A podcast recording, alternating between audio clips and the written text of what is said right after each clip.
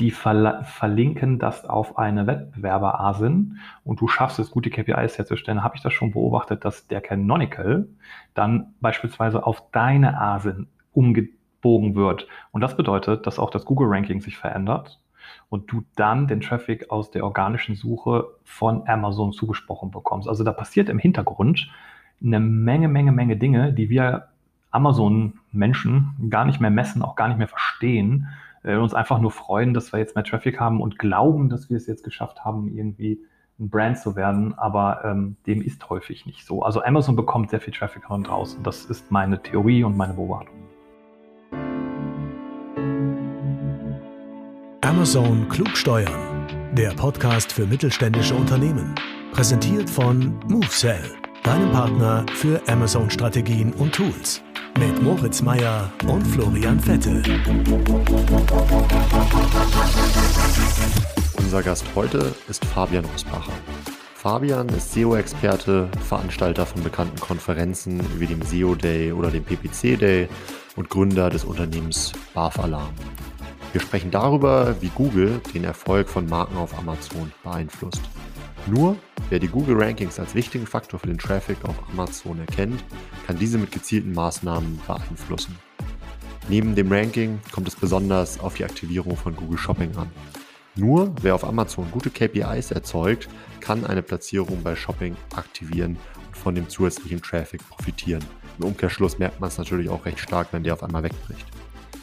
Wir haben aus der Aufnahme, weil ja, wir haben über recht viele Themen gesprochen, zwei Folgen gemacht und in dieser ersten Folge soll es jetzt um das Thema ja, Einfluss von Google gehen.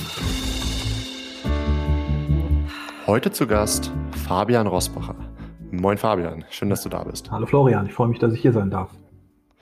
Erzähl doch mal für alle, die dich noch nicht kennen, äh, wer du bist und was du machst. Ja, ich äh, hoffe, dass noch welche dabei sind, die das noch nicht gehört haben. Eigentlich äh, Programmierer, Baujahr 82, auch alles studiert, Wirtschaftsinformatik in dem Bereich und dann irgendwann vor 15 Jahren den Weg ins Online-Marketing gefunden. 15 Jahre, okay, das ist ja, würde ich sagen, schon ein, ein Urgestein des Online-Marketings.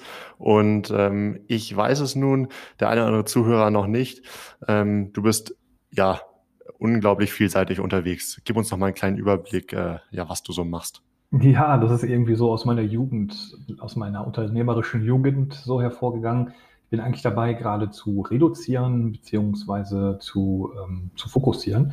Ich habe ein Ladengeschäft in der Kölner Innenstadt auf 110 Quadratmeter mit Vollpersonal. Also ich bin da nicht selber an der Kasse, sondern da haben wir Mitarbeiter, die wirklich richtige Kunden physisch bedienen, die wirklich richtig in den Laden kommen durch eine Tür und dann richtig physische Produkte. Wir haben 12.000 ähm, Produkte im Bereich äh, Hunde- und Katzenzubehör und Futter bei uns im Laden stehen und ähm, ja, das mache ich. Dann habe ich noch mein Online-Geschäft und veranstalte den SEO Day und den PPC Day. Das ist so ein Online, äh, so ein Format, äh, wo es um Wissensmanagement geht. Das sind so meine drei großen Bereiche. Manchmal mache ich noch ein bisschen Beratung, aber das eher weniger, weil die Zeit ist nicht mehr so viel da. Okay, spannend. Ich glaube, diesen Beratungsbereich, der klingt jetzt echt irgendwie so, ich mache das neben, nebenbei ein bisschen, wie du schon sagst. Er bringt auch viel ähm, Geld.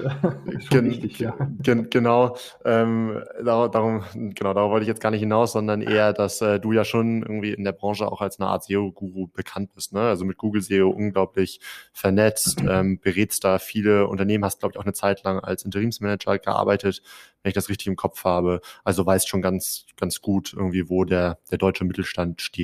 Ja, lass uns ja ruhig offene Worte sprechen. Also das Beratungsgeschäft mache ich schon sehr lange. Ursprünglich dann als Programmierer, bevor ich vor 15 Jahren den Weg ins Online-Marketing gefunden habe. Bin ich ja selbstständig gemacht vor über vor 17 Jahren im Bereich Programmierung als Freelancer. Und das hat mich immer die ganze Zeit begleitet. Und das ist natürlich eine Sache, deine eigenen Companies zu bauen wo du dann mit viel Schweiß dann mal irgendwann die siebenstelligen Umsätze knackst. Das hat bei mir über zehn Jahre gedauert, bis ich dann da war. Ähm, aber wenn du in so Companies unterwegs bist, die halt mal, ähm, zum Beispiel die Firma Tesa beraten, ähm, die macht äh, 1,3 Milliarden Umsatz. Also da schaukelst du mit ganz anderen Zahlen und das ist natürlich schon spannend, um da auch zu lernen, um da auch dann die Teams zu sehen. Also da habe ich sehr viel gesehen habe in vielen Unternehmen mitgeholfen, meistens immer dann als Head of Performance oder als CMO, immer interimsweise, genau richtig, wie du sagst, immer ein halbes Jahr, ein Dreivierteljahr, dann muss man sich ja selbst ersetzen. Das ist ja der Deal. Ne? Du wirst ja geholt als Berater, um Strukturen zu schaffen, um auch das Netzwerk, was du hast, zu nutzen, um Leute einzustellen, um Agenturen auszusieben, neue reinzuholen. Der, die, die ganze Klaviatur.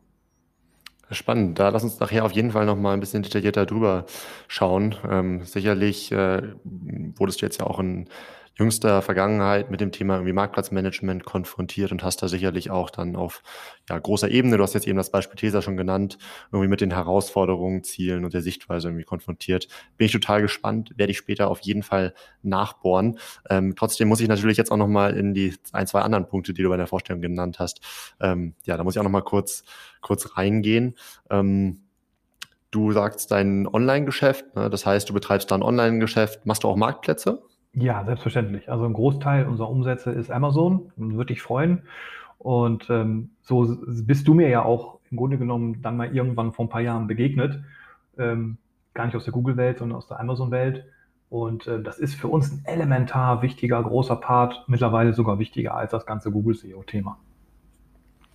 Okay, und würdest du sagen, so auf deinen Konferenzen, ich glaube vier Stück machst du jetzt ja an der Zahl, ist das Thema Amazon da auch schon richtig angekommen oder reden wir da eher noch über primär über Google? Weil SEO kann man ja auf verschiedenen ähm, ja, Plattformen spielen.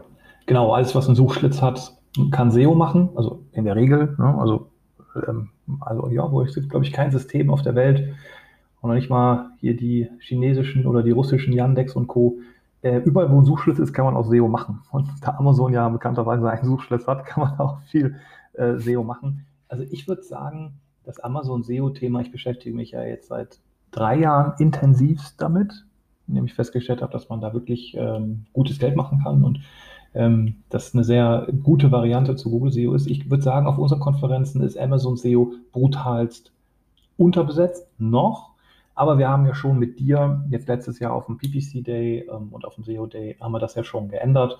Und äh, ich bin ja auch in Kontakt hier ähm, mit dem anderen Florian Notdorf, heißt er, glaube ich, Not Notdorf heißt er, ne? Genau. Ja. Auch ein super Podcast. Äh, Vitamin A heißt er, glaube ich. Sehr guter Podcast, habe ich sehr viel mitnehmen können.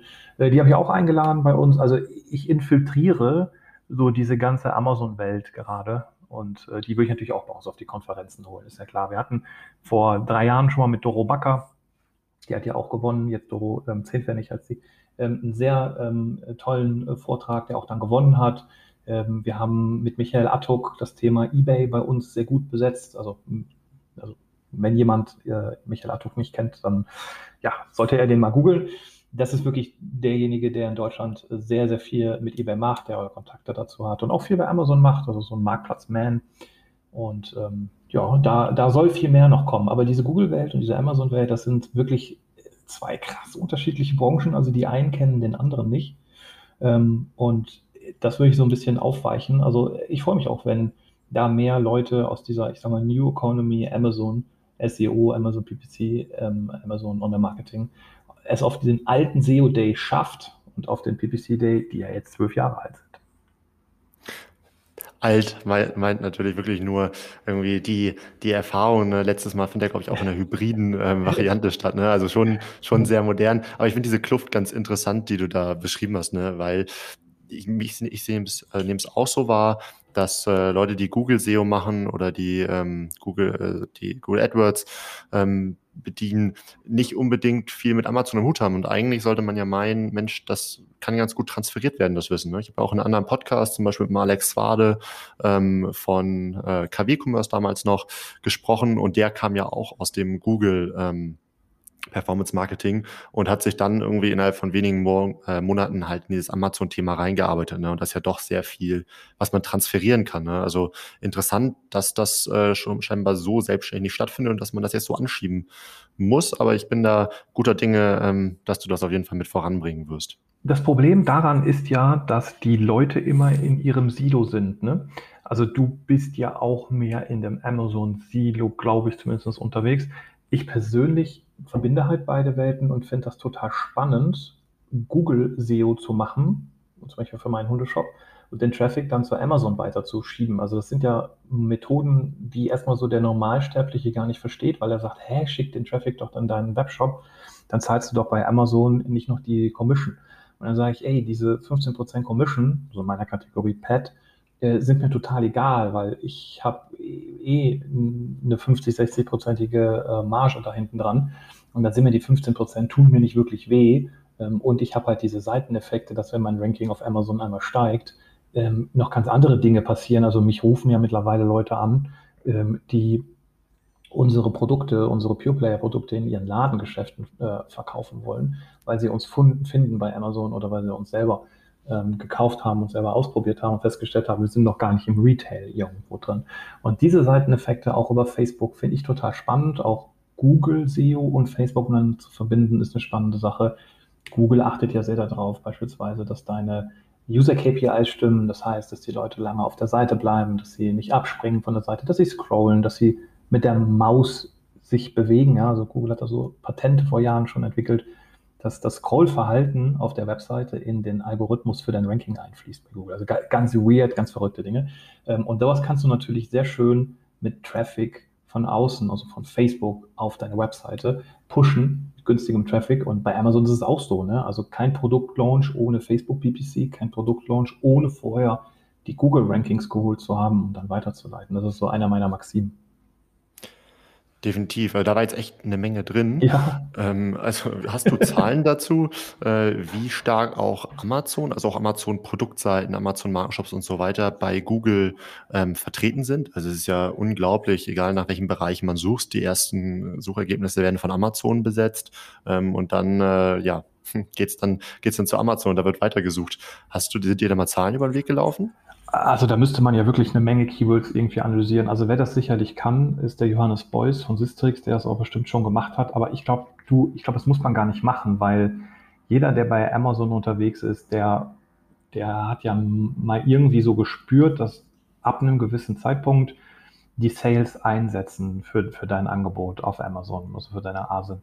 Und das liegt ja nicht daran, dass du jetzt auf einmal ein Brand bist auf Amazon, alle dich jetzt googeln. Das liegt ja daran, dass irgendwas auf der Plattform passiert, dass du auf einmal mehr Sales hast. Und das können natürlich Newsletter sein, die Amazon verschickt an ihre Kunden.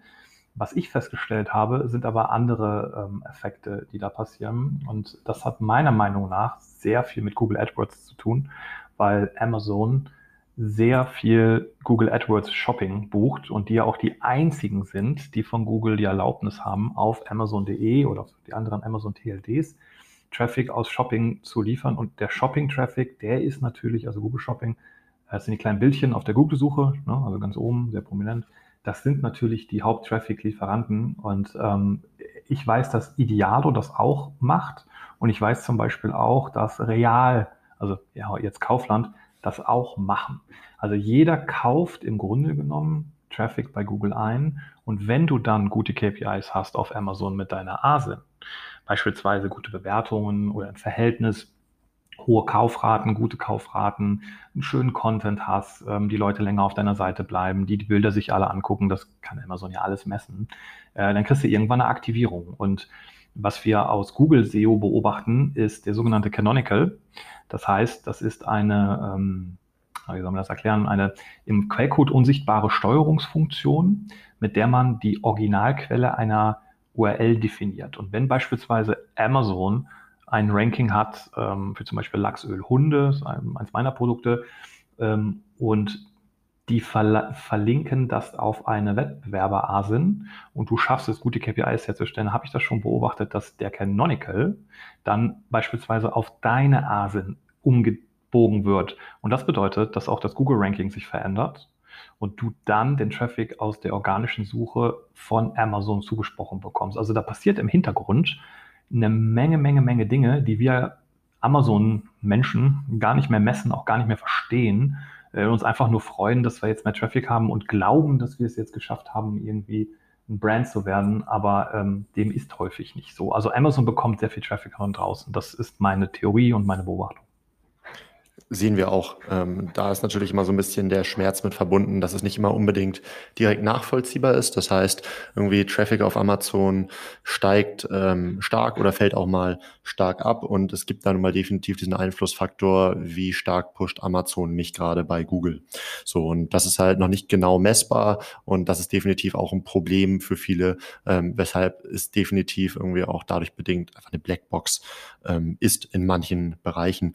Wir sprechen ja auch alle zwei Wochen mit unserem persönlichen Ansprechpartner bei Amazon und von dem ist auch von dem kommt auch ganz klar die Info, Brand Stores gehen immer mehr in den, also rücken immer mehr ins Zentrum der Aufmerksamkeit, auch von Amazon und die platzieren sich eben auch ähm, nachweislich bei Google immer stärker. So, das heißt, ähm, im Brand Store lohnt es sich auf jeden Fall, so als kleiner Quick-Tipp, ähm, für Brands da Zeit zu investieren, ähm, um eben auch dann die Sichtbarkeit bei Google zu verbessern. Absolut. Wenn wir da gerade schon bei den Tipps sind, dann habe ich noch eine Sache, die ich glaube, die erwähnenswert ist in diesem Kontext, was auch wenig machen. Ähm, ich hole mir zum Beispiel in meinem Keyword-Set, kriegst du ja über so eine Suggest-Abfrage immer für jedes Keyword immer so 300, 400 Vorschläge. Die gebe ich dann alle bei Google ein. Da habe ich eine Software für, selber programmieren lassen. Und dann kriege ich da die Top-Domains in meinem Keyword-Set, die für mich spannend sind. Ich prüfe da immer nur die, die Top 10. Und diese Domains, die arbeite ich ab und gucke, ob die Amazon Affiliate machen. Und wenn die Amazon Affiliate machen, dann schreibe ich die an, rufe die an, schenke den Ticket zum SEO Day, die kennen den Brand meistens, das sind ja auch alles dann SEOs, und verdoppelt deren Provision. Weil die kriegen natürlich diese Läppchen 3%. Und die 3% in der Kur sind für mich ja gar nichts, wenn ich sie jetzt noch dem Affiliate gebe. Ich habe einen ACOS von 15, von 12 bei meinen PPC-Ads auf Amazon. Da sind 3% überhaupt gar kein Problem. Den Affiliates freut es wie Hölle.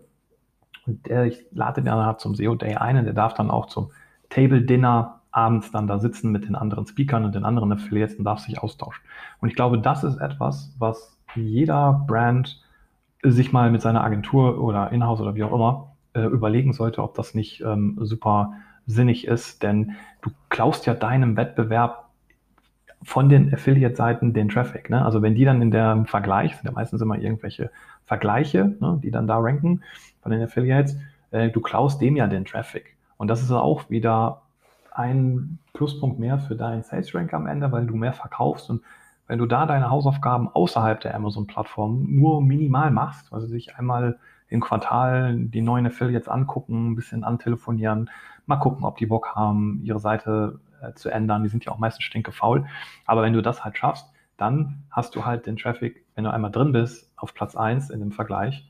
Äh, ne, das ist halt doppelt gut, weil du kriegst mehr Umsatz und nimmst im Wettbewerb den Umsatz. Sehr cooler Tipp. Da sind wir auf jeden Fall ja schon bei den extrem detailreichen ähm, Strategien, kann sicherlich nicht jede Brand umsetzen, aber äh, finde ich ein absolut heißer Tipp. Dafür gibt's ja äh, euch. Ja, unter, unter anderem, genau. Ähm, wie schaust du auf das Thema jetzt gerade externer Traffic auf Amazon leiten, was äh, Amazon At äh, Attribution angeht? Ähm, testest du damit? Machst du damit einiges oder wie bist du davor? Nee, noch gar nicht. Also das Amazon Attribution-Thema habe ich auch gesehen, dass es das jetzt seit ein paar Monaten da im Seller Central gibt. Aber wie das ja immer so ist, auch bei mir unglaublich viele Themen auf dem Schreibtisch. Ne? Dann gibt es nochmal irgendwie dann auch Ärger und dann musst du da wieder rein und hier wieder rein. Also das Attribution-Thema ist bei mir erstmal an acta gelegt. Es gibt ja zwei Möglichkeiten, ähm, wie man das messen kann. Und ähm, wir haben uns gegen die Geo-IP, ne, also über Geo-IPs kannst du das herausmessen, hinten raus und dann eine Verteilung der Sales ähm, auf die IP-Standorte des Traffics, der initial reingekommen ist, äh, vor dem Redirect auf dein Amazon-Listing. Oder du machst es halt mit einem äh, Affiliate-Tag und äh, wir machen es mit einem Affiliate-Tag. Das heißt, wenn wir Traffic von außen draufschieben, geht das immer noch über ein Affiliate-Tag vorher, damit wir in dem Channel und deshalb ID dann später auswerten können, wie gut war der Traffic. Also wir brauchen dieses Attribution-Thema noch nicht, solange es noch mit dem Affiliate geht. Ja, praktisch ja auch, dass ihr dann auf den Fernseher, der dann zusätzlich noch zu eurem Hundeöl gekauft wird, mit profitiert.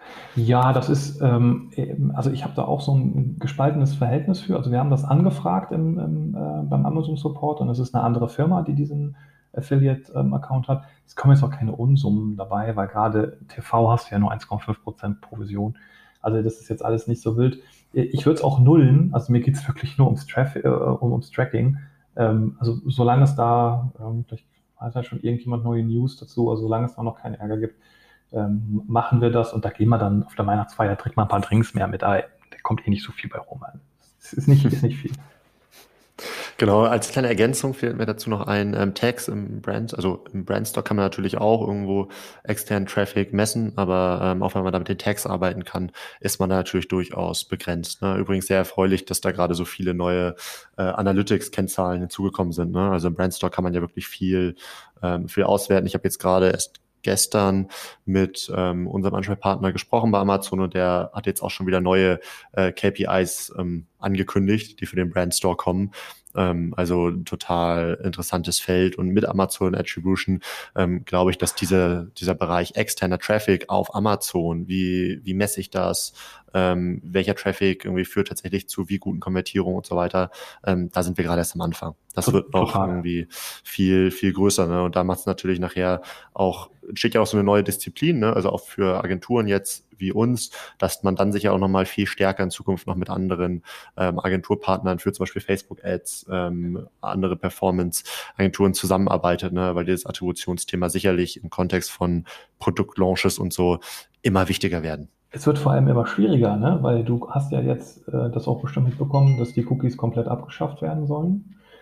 Also es ist ja wohl schon durch. Google hat da ja schon reagiert und hat da ja schon eine alternative Lösung. Also der gesamte Markt und der gesamte Affiliate-Markt ähm, ähm, Europa, Dankeschön, sage ich dazu nur, ähm, haben sich ja jetzt irgendwie dazu committed, ähm, dass das wirklich alles cookie-less wird. Äh, deswegen muss man sich jetzt da noch mehr mit beschäftigen, weil man kann halt jetzt nicht mehr einfach ein, ein Conversion-Pixel irgendwo dann in Zukunft einbauen, so einfach. Das, das gibt es halt nicht mehr. Ne? Also da werden wir in fünf Jahren traurig auf diese Welt zurückblicken und den neuen Online-Marketingern, die in fünf Jahren das Licht der Welt bei uns erblicken, äh, dann erklären, dass das früher mal alles anders war mit dem Tracking. Mhm. so ein bisschen wie aus dem Bereich ähm, ja mit der Datenschutzgrundverordnung und so weiter. Ne? Das, ähm, ich glaube jetzt irgendwie im Sales, ne, HubSpot und Co. haben ja auch da äh, irgendwie immer das Thema, dass früher alles besser war, weil man früher ja noch viel mehr auch die ähm, ja, Tätigkeiten auf Websites und so weiter messen konnte und dann irgendwie alles Mögliche verknüpfen konnte. Ähm, auch das ist ja immer so die Geschichte von der guten, guten alten Zeit. Die gute alte Zeit, aber Sie wollen es ja jetzt über diesen Fingerprint da irgendwie lösen. Also ich bin gespannt. Ähm, wildes Thema kann man äh, einen ganzen Nachmittag, glaube ich, separat sinnieren. Genau, Let letzter Punkt vielleicht irgendwie zum Thema externen Traffic. Ähm, ich meine, wenn man das quasi schon in diesem Amazon-Kosmos bespielt, dieses Thema externer Traffic, da sind einem bestimmt diese Sponsor-Display-Ads auch über den Weg gelaufen. Denn da ermöglicht ja Amazon ähm, jetzt Seller und Vendoren erstmals, wenn man die DSP nicht genutzt hat, ähm, auch Offsite Amazon, ne? also auf den Partner-Websites und so weiter, Werbung zu schalten. Habe ich, sicherlich. Habe ich noch ja. gar nicht getestet. Habt ihr schon für einen Kunden oder DSP im Vorfeld mal? Also ich habe ich hab gehört, dass DSP bei einigen sehr gut funktioniert hat, aber ich habe es selber noch nie getestet. Da fehlte mir bisher immer so die, die Zeit, das aufzusetzen. Ja, also DS, DSP muss man auf jeden Fall abgrenzen noch zu Sponsored Display Ads. Also Sponsored Display Ads ist ja so eine Art Mini-DSP, wenn man so möchte, die auch Seller Vendoren zu, äh, zur Verfügung steht. Da kann man auf ähnliche Zielgruppensegmente zurückgreifen, wie zum Beispiel ähm, kind, äh, Eltern mit Kindern im Alter von ein bis drei Jahren und so weiter und kann dann eben auch Retargeting-Ads schalten und so weiter, ähm, auch außerhalb von Amazon. So, das sind diese Sponsored Display Ads. Ähm, die DSP gibt's ja schon recht lange. Also wir haben da auch schon recht lange eine äh, eigene Self-Service-Lösung. Ähm, der große Unterschied ist eigentlich, dass in der DSP natürlich viel, viel mehr Zielgruppen noch zur Verfügung stehen, aber auch das Abrechnungsmodell. Ne? Während ähm, bei Sponsored Display Ads ähm, CPC vergütet, äh, CPC-basiert vergütet wird, ähm, ist es so, dass ähm, bei der DSP CPM-basiert vergütet wird. Ach ja, okay, gut. So, und eigentlich ist es auch so, dass irgendwie ähm, ja die, die DSP, so auch die Empfehlung von Amazon eigentlich fast nur von Unternehmen genutzt werden, die halt irgendwie so ein Monatsbudget von 5.000 bis 10.000 aufwärts haben. Ne? Und die Profitabilität ist durchaus gegenüber dieser ähm, Sponsored Ads auf Amazon ähm, schlechter. Ne? Natürlich gibt es irgendwie so Formate wie zum Beispiel Retargeting über die DSP, wo man auch sehr viele Möglichkeiten hat. Das ist von der Performance dann nochmal ein bisschen besser im Hinblick auf den ROAS als jetzt irgendwie reine ähm, ja, äh, Branding-Kampagnen und so weiter ne, über die DSP. Aber grundsätzlich irgendwie aus ROAS-Perspektive macht da ähm, machen die Sponsored Ads da schon mehr Sinn. Darum ist Sponsored Display halt so spannend gerade. Wenn ich es richtig verstanden habe, dann kann man da doch auch ganz klassisches Remarketing drauf machen, ne? auf den Sponsored Display Ads. Ne?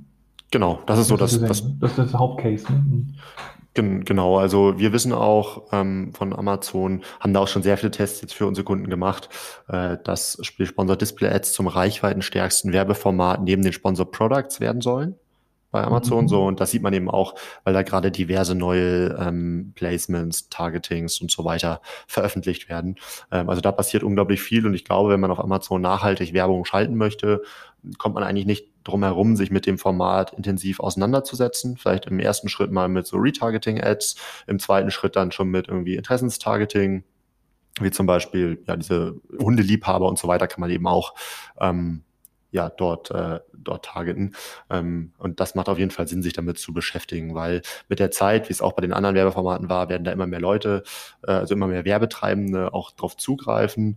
Ähm, und folglich auch Klickpreise und so werden, werden dann teurer so und dann muss ich quasi schon meine Schäfchen im Trocken haben und gute Placements gefunden haben, die für mich von der Profitabilität ja und so hinkommen. Von daher auf jeden Fall der Tipp, Sponsor Display Ads nutzen, da viel testen, jetzt, wo man quasi noch äh, gut testen kann, irgendwie zu einigermaßen akzeptablen Klickpreisen. Aber das siehst du mal, ich will ja jetzt die Diskussion nicht in eine DSGVO-Diskussion entgleiten lassen, aber ähm, da brennt es mir einfach auf der Zunge da siehst du mal, ähm, wie ab, ad absurdo, also wie absurd das ist, was da um uns herum passiert. Ich als kleiner Webseitenbetreiber darf jetzt, ne, also ich habe ja viel Traffic über Google SEO, organisch, über 3000 Leute am Tag, für unterschiedlichste Hundethemen, weil wir ein gutes Magazin gemacht haben. Und jetzt darf ich aber nicht mehr jedem einen Facebook-Pixel verpassen, um dann ein Remarketing zu machen auf diese und auf ähnliche Zielgruppen, weil ich muss ja jetzt einen Consent-Cookie-Banner einbauen und die Leute müssen ja proaktiv bestätigen. Er macht ja nur noch 1,5 Prozent. Bei Amazon ist es aber so, dass jeder, der da bei Amazon eingeloggt ist, ja automatisch diesen hässlichen gelben Button da bestätigen muss. Ansonsten kann er ja nirgends, kann er ja nicht vernünftig surfen. Macht natürlich auch jeder. Das heißt, so eine Plattform wie Amazon darf ihr Remarketing schön weitermachen und darf so Plattformen wie DSP und Sponsored Product Ads jetzt hier, ähm, ähm äh, äh, Display Ads anbieten und so weiter. Äh, und ich gucke in der Röhre. Ne? Also das sind nochmal meine 5 Cent. Also ich will es jetzt nicht politisch werden lassen, nur DSGVO. Ich finde es einfach eine unglaublich schlecht gelöste Variante und ähm, das regt mich jeden Tag wieder neu auf. Aber da, jetzt genug von, von, meiner, von meiner Wutrede. Okay, dann auf jeden Fall gleich schneller Themenwechsel. Ja. Nicht, nicht dass wir hier in was, in was reingeraten. ähm, aber total interessant, mal irgendwie mit dir über diese Google-Perspektive zu sprechen, weil ja doch einfach so viele Parallelen sind, aber eben auch das Zusammenspiel macht es, glaube ich, so, so spannend. Ne? Also was ich wirklich machen kann, wie essentiell das ist. Das ist ja auch mal ein anderes Thema, wie wichtig das auch für Produktlaunches ist, auch in Zukunft. Ich glaube, Google und Amazon werden da immer weiter zusammenwachsen und ja, wenn man auf Amazon richtig erfolgreich werden will, wird mit irgendwie ähm, fortschreitender Zeit äh, auch diese Google-Komponente einfach eine immer wichtigere Rolle spielen. Ja, und auch eigenes E-Mail-Marketing finde ich auch wichtig. Ne? Also wenn man eigene E-Mail-Adressen sammeln kann, muss man die auch befeuern. Aber ich, wir können den Kanal immer weiter ausbauen. Äh, alles außerhalb von Amazon ist genauso wichtig, ja. Auf jeden Fall, ne? Defin defin definitiv.